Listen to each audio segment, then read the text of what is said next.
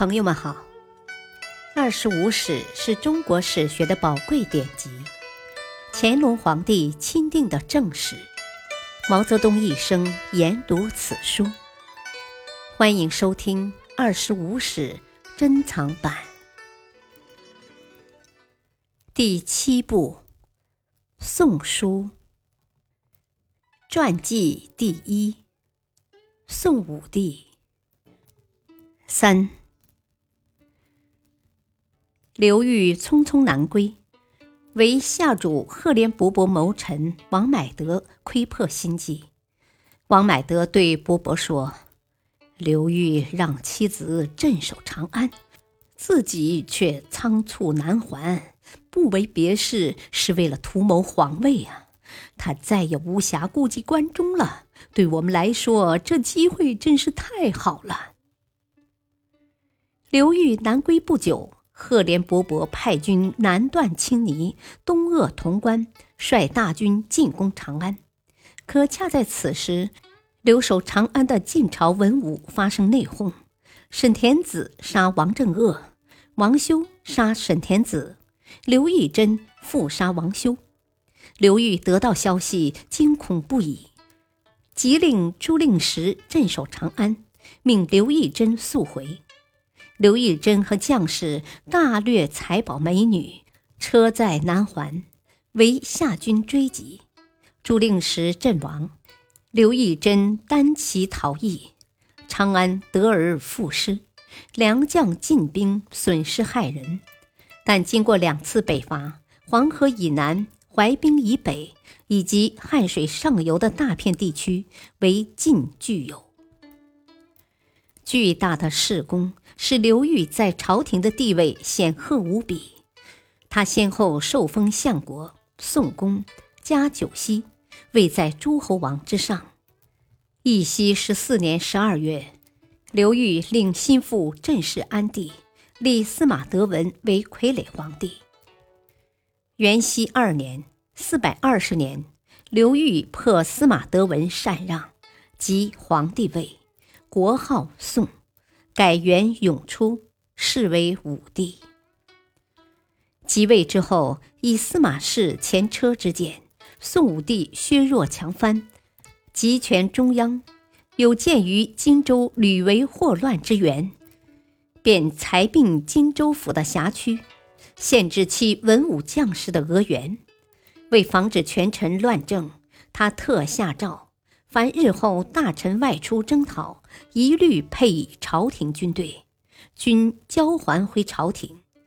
士卒隐秘户口，减少官府收入。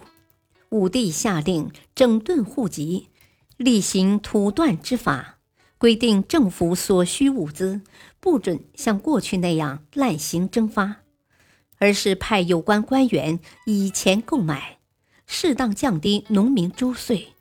废除苛繁法令，让百姓在宽松的环境中休养生息、发展生产。魏晋以来，皇室官府崇尚奢华。由于刘裕是孤寒出身，登位宋武帝后，知道稼穑艰辛，他平时清简寡欲，对珠玉车马、丝竹女宠十分节制。一次。长史殷仲文陈述朝廷应备音乐，武帝以没有闲暇，且不会欣赏为由，欲推脱。殷仲文劝他经常听听，自会欣赏。得到的回答是：“正以节而好之，故不习之。”宁州进献琥珀枕，光洁华丽。武帝听说琥珀可以治伤。令人捣碎，分发将士。他平时穿着十分随便，廉耻木屐，普通裙帽，住处用土屏风，布灯笼，麻生佛。为了警戒后人，他在宫中悬挂了少儿时使用过的农具，补缀多层的破棉袄。后来，他的孙子孝武帝刘俊看见这些东西，讥诮祖上是乡巴佬。永初三年（四百二十二年）五月，宋武帝刘裕病逝，时年六十。平。刘裕当政二十年，即皇帝位三年，一生戎马孔种，除镇压孙恩、卢循起义外，对外北伐，灭南燕，亡后秦，扩大了南方政权的版图；对内平定桓玄之乱，革除东晋弊政，减轻对百姓的压榨，促进了南方经济的发展，为日后的元家之治奠定了基础，表现出寒门庶族主宰政治舞台后的新兴气象。